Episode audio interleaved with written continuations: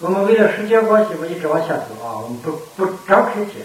还有一种就是，哎，儿一个侄儿子似的叔叔，把他的儿孩子和老婆收为自己收养的，以及叔叔似的侄儿子收养的，哥哥似的弟弟收养的，甚至父亲似的丈夫大儿子收养的，这个很多。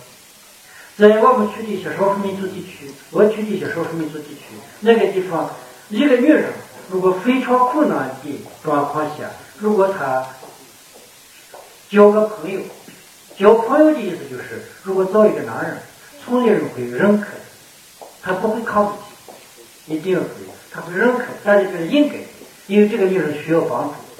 我去的一个地方出现了什么情况？他的儿子，这个女人的儿子杀人。杀人之后，家境非常困难，他俩别人的命价都赔不起。于是他的妈妈交了一个朋友，这个朋友拿出来了好几十万去赔命价。对呀，但一定要注意，他这个妈妈已经很老了，很不能说很丑，反正不漂亮啊。但是他也有这些，村里人会认为这个人非常义气。但在目前中国西部的一些少数民族地区，别人认为是不非常好的，这种事情行人不会做。大家你们做。如果以后大家有有点钱，一个女人有了事情需要几十万，你把她和她介绍个朋友，变成个小三小四，然后借套房子，不可能吧？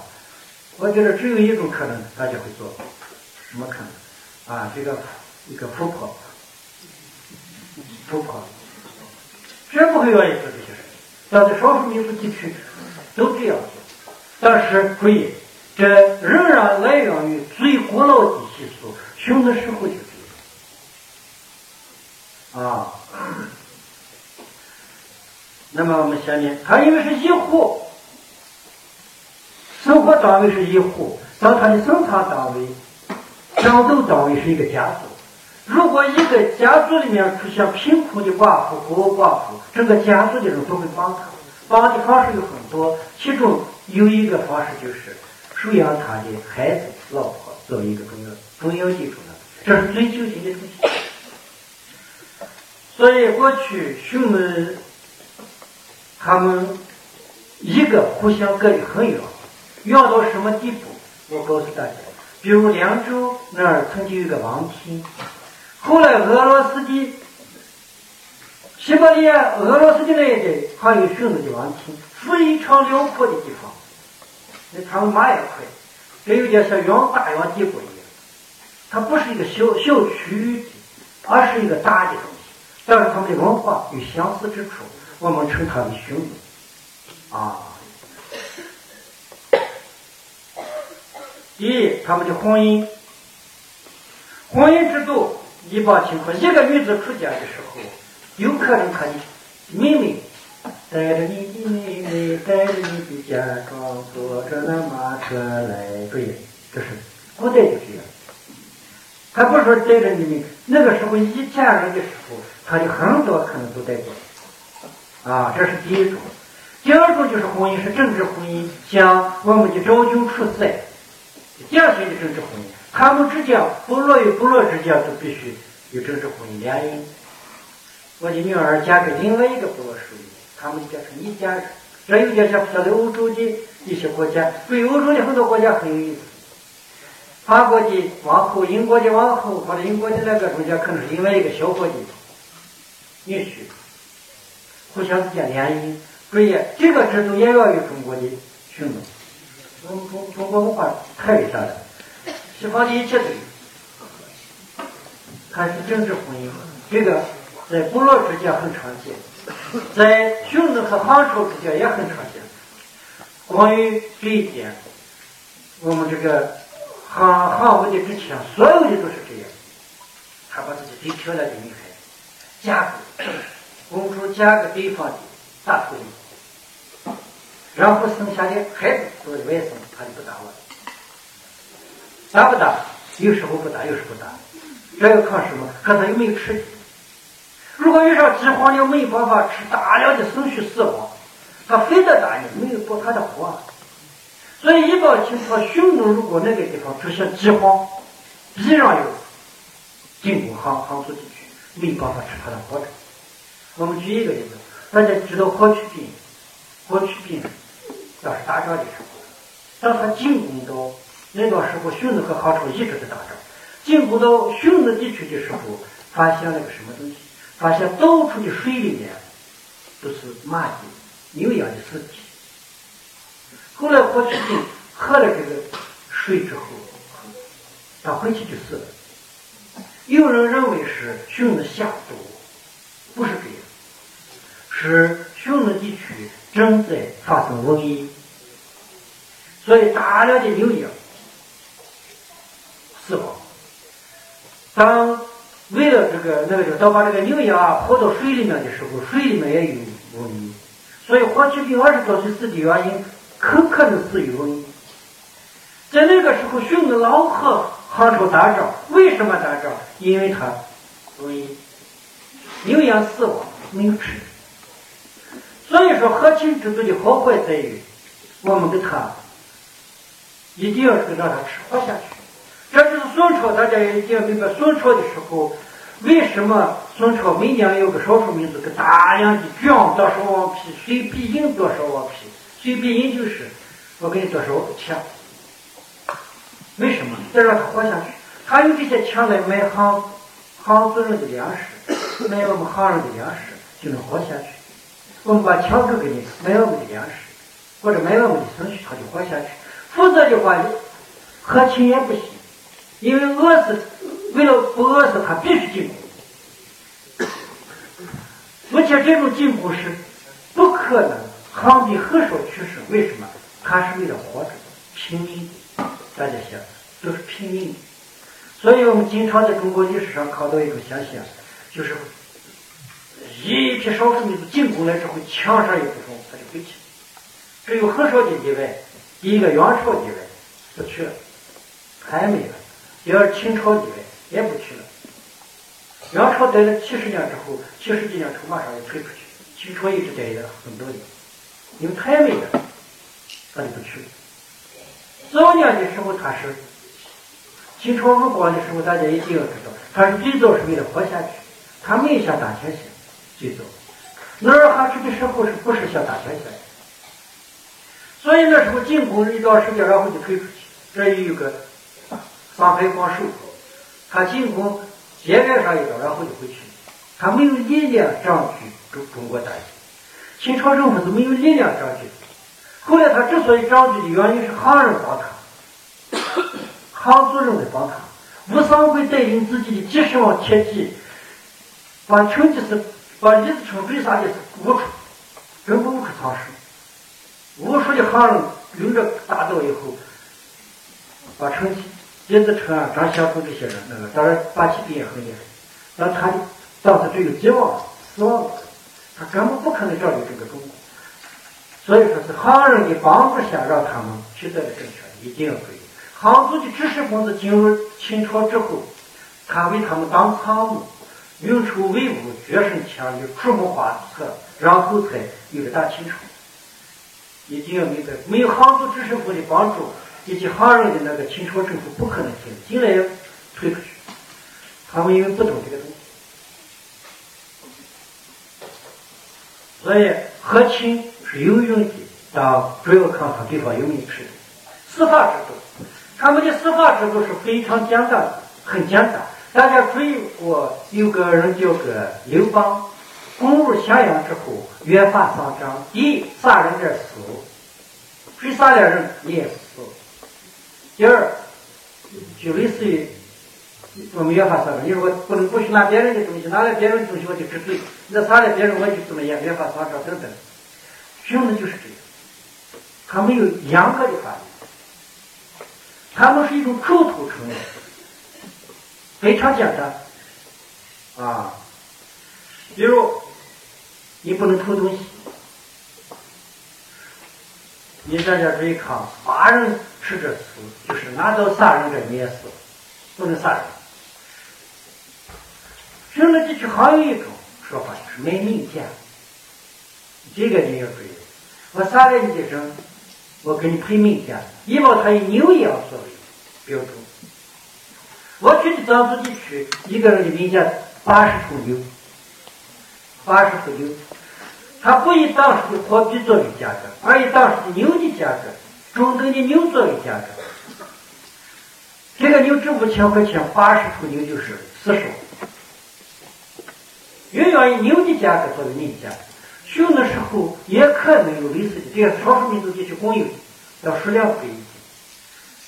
还有一种做到这，如果你别人偷偷东西，是会被认为非常严重，有些偷东西就会撒掉，有些偷了东西撒掉的，多了手剁掉，腿撒掉，啊，注意这个中间有个最小的家。就是大腿、剁手等等这些情况，他们的没有这个无期徒刑，没有做几年牢的说法，为什么？养不起啊！你把他弄到那个地方坐上几年都是养活。因为再一个，他经常在游动，带着一个房人，不过走到什么地方，过去也有一种俘虏。但不多，俘虏就是把对方的人抓过来之后，替我放羊放牛，那就给他张钱。苏牧羊，苏牧羊的时候，苏牧是作为使者过去去把他扣下之后变成俘虏的，你给我放羊去，放了多少年？十多年。苏牧羊十八年嘛，十九年。为什么俘虏可以这样做？他自己的人是不能这样做的，最多十多天。把你关个十多天，一走的时候马上就放掉。但是整个民族没有多少方法的人，一国之秋不过数人。整个匈奴国之家有时候整个国家里面最放不过几个人。那个地方的老百姓的素质，你只要答应的事情他不会，就是几个人，没有讲没有严格意义上的疆域啊。这里要主抓这些，它里面有专门的组织，一个部落里面有专门负责调解的人，现在称为调解委员会。现在民族地区也有，藏族地区有个调解委员会。调解委员会是过去的长老，长老是什么意思？就是一个部落里面是德高望重的那个人，相当于我们的家长，德高望重的那个人作为长老。如果一个村子里一个部落里有六个小部落，这六个组成长老会，现在被称为调解委员会。过去他就是专门用来处理一些事务的人。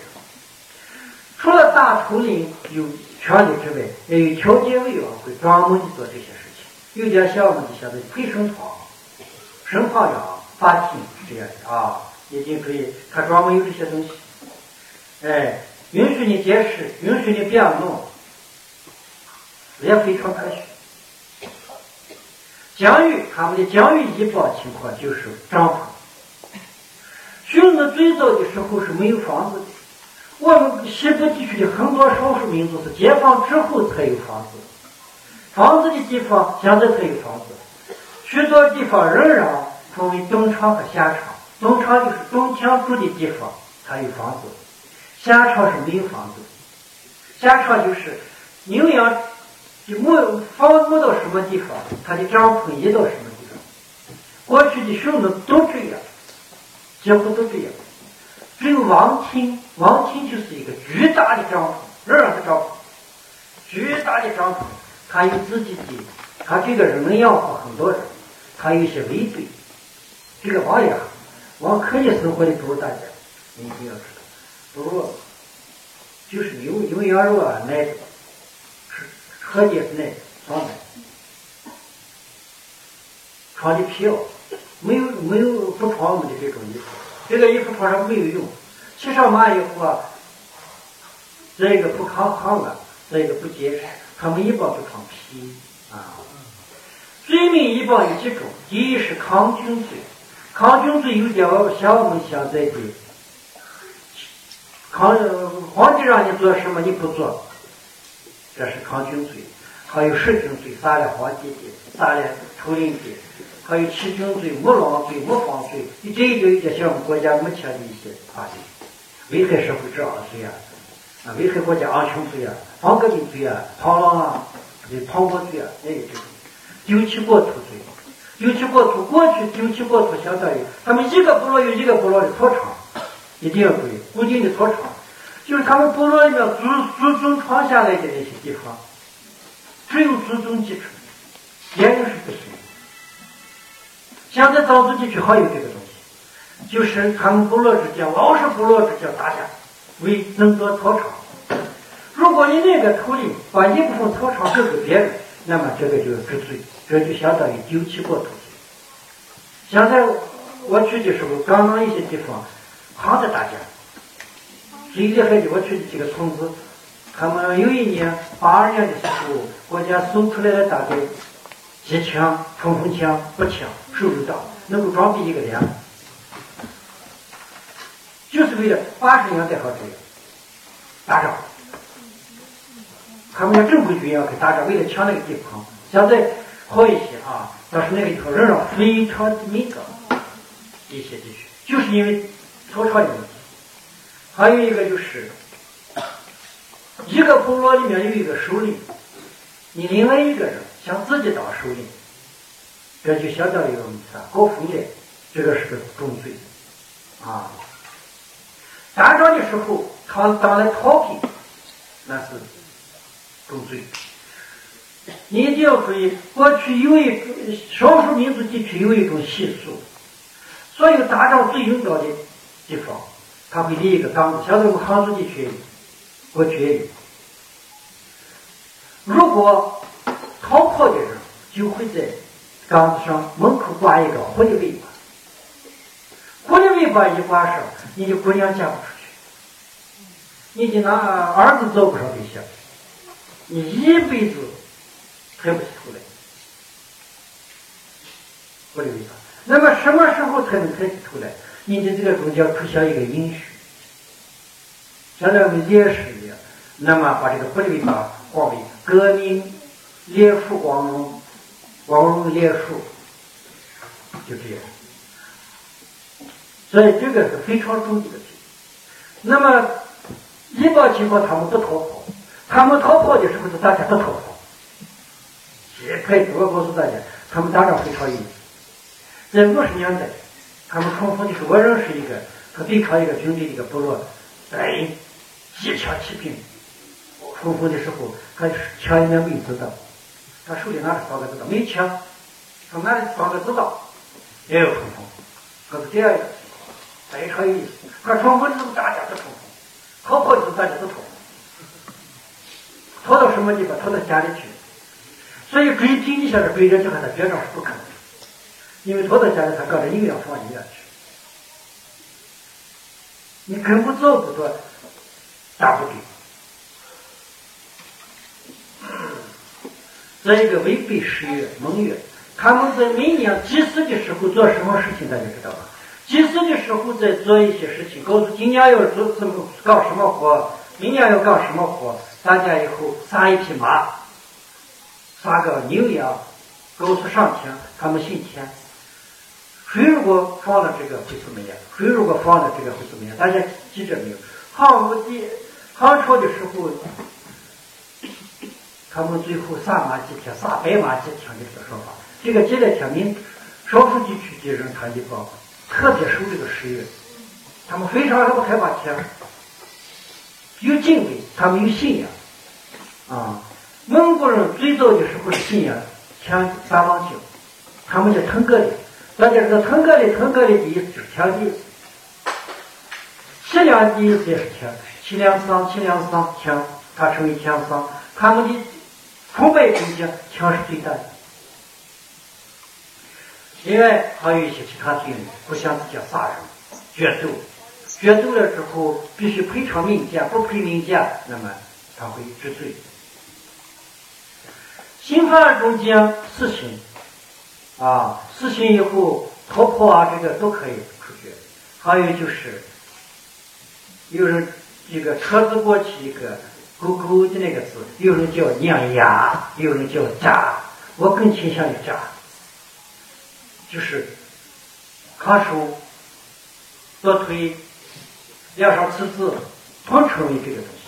如果出了问题，医保情况多数的多。我在过去到一些地区，蒙古地区去的时候，现在还有一些村子里面，抓住人会把偷了东西会把他的手剁掉，手剁掉，手剁掉的这个，很多地方如果出现没有手的人。那么他就偷的东西，他最讨厌小偷。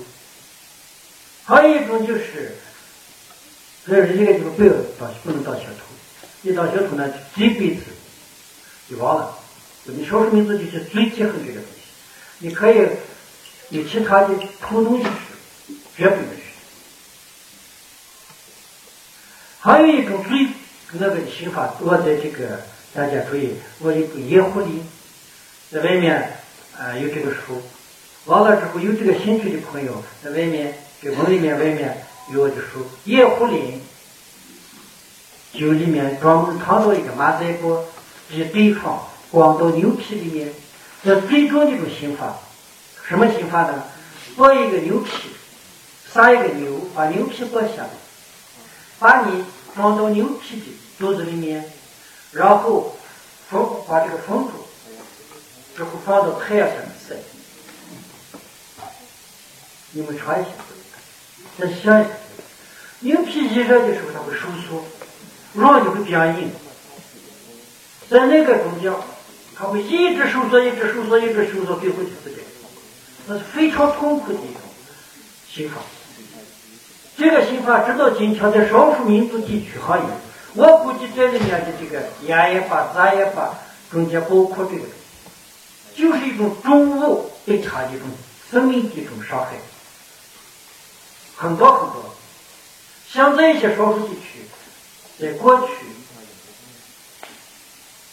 还有，哎，非常奇怪。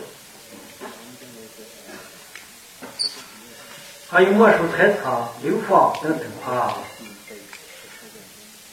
非常简单。他们那么熊人做什么事情？其实放牧。过去打仗的时候，过去打仗的时候，一帮带着老婆孩子也会跟着。早年的时候，熊人的时候，老婆孩子也会跟着，牛羊也会跟着，因为他们打仗的地方离他们生活的地方可能很远，于是他们带着自己的整个部落一起往前走。这一点有点像三国的时候的刘备，大家记得没有？刘备赵云曹营里面几出几进，张仪在河东当阳桥的时候，尤其带着那么多的老百姓，哎，有点像这个东西。过去和汉族打仗也罢，许多时候他有这个东西，所以一仗之后会收获多少牛羊，多少牛羊。即使那些军他是老百姓。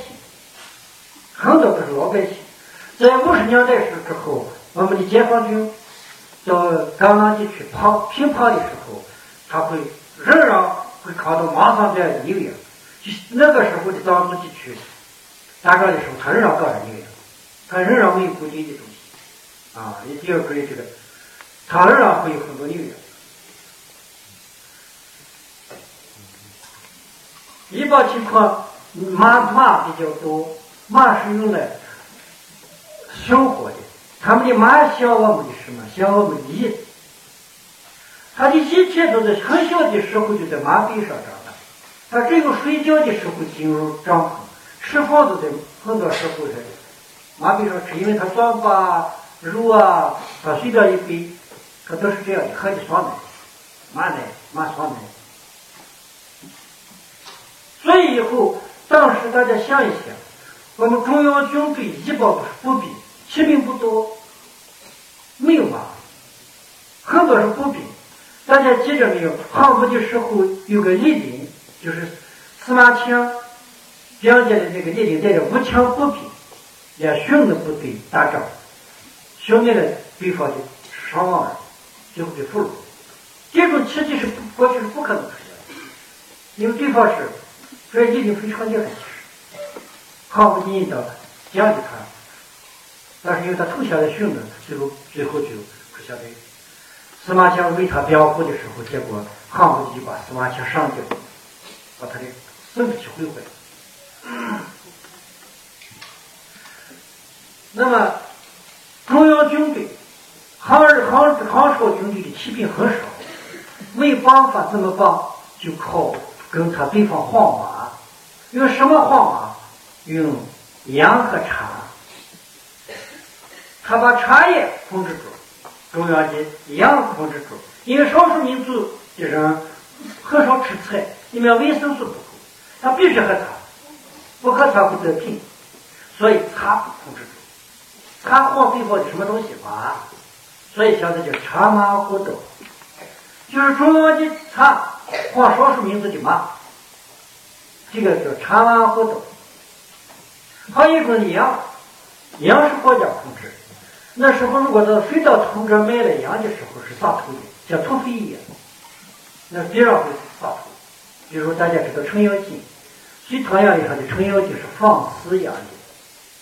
放饲养的是带着一包包的带土，偷着卖羊，遇上皇兵的时候就打他，打他。所以说，他们其实是另外一个土匪，有的有点像我们现在走开了一黑社会。程咬金是专门放饲养的。所以过去国家会把茶和羊控制的非常严格，专门换的少数民族的马，换过来之后装逼我们骑兵，主要是马很少，啊，这是过去的特点。那么他们的马和自己在马背上长大，牛羊作为他们的财产，作为他们的吃饭的东西，驴啊这些骡子是也有，但是不多。作为一种观赏性动物，就现在藏族地区养养这个鱼的时候，仍然作为一种观赏动物，就好像养宠物的，它一般不干活。所以说，你如果说，哎呀，比鱼好苦，他说驴怎么能苦？鱼那么舒服，又不干活又不干啥，他因为那儿的鱼是相依相伴的，它不苦啊。所以说，我们说苦个鱼，是杭州地区的鱼。啊，现在也不苦，苦个越是熬子了，只有两种的就很所以说，形容很苦的时候，啊，越昂子也苦辣的，越哎，别的地方，广广州这我就没见过。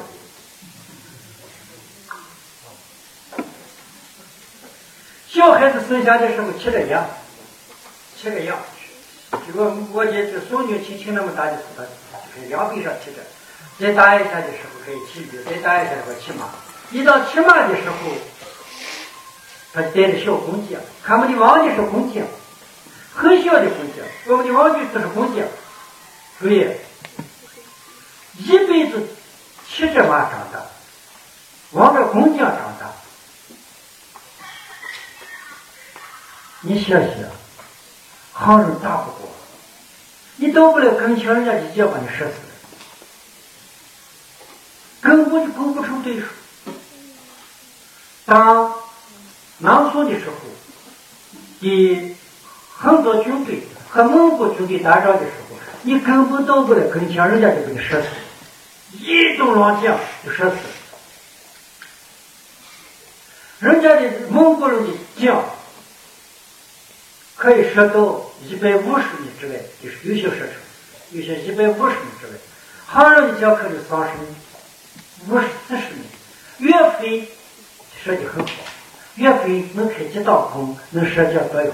那岳飞说岳家军很厉害，他会射箭，他枪法也很好，和那个金军打过仗。但是金军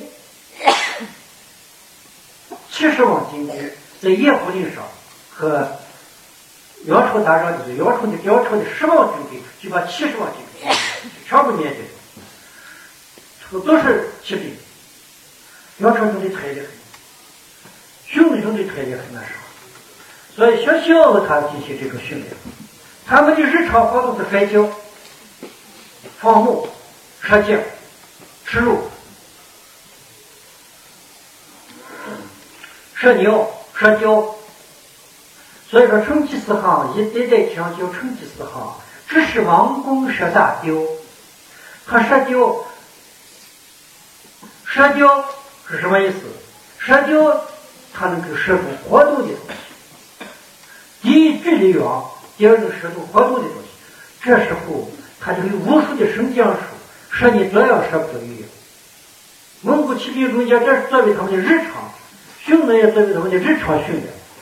他们经常打仗打猎，大家知道打猎是为了什么吗？打猎是军事演习，啊，一定注意军事演习。马背上吃饭，然后定期的召集不同的打猎。他们的打猎的时候是按照一部小说中所说的跟狼学的，有道理。他经常看到狼围猎。狼特别有智慧，围猎的时候，这儿一部分正面进攻，一部分两个迂回包抄。蒙古骑兵经常用这个正面进攻的迂回包抄的，很快就把对方一顿乱叫射的根本构不成，构不成任何良机的较量。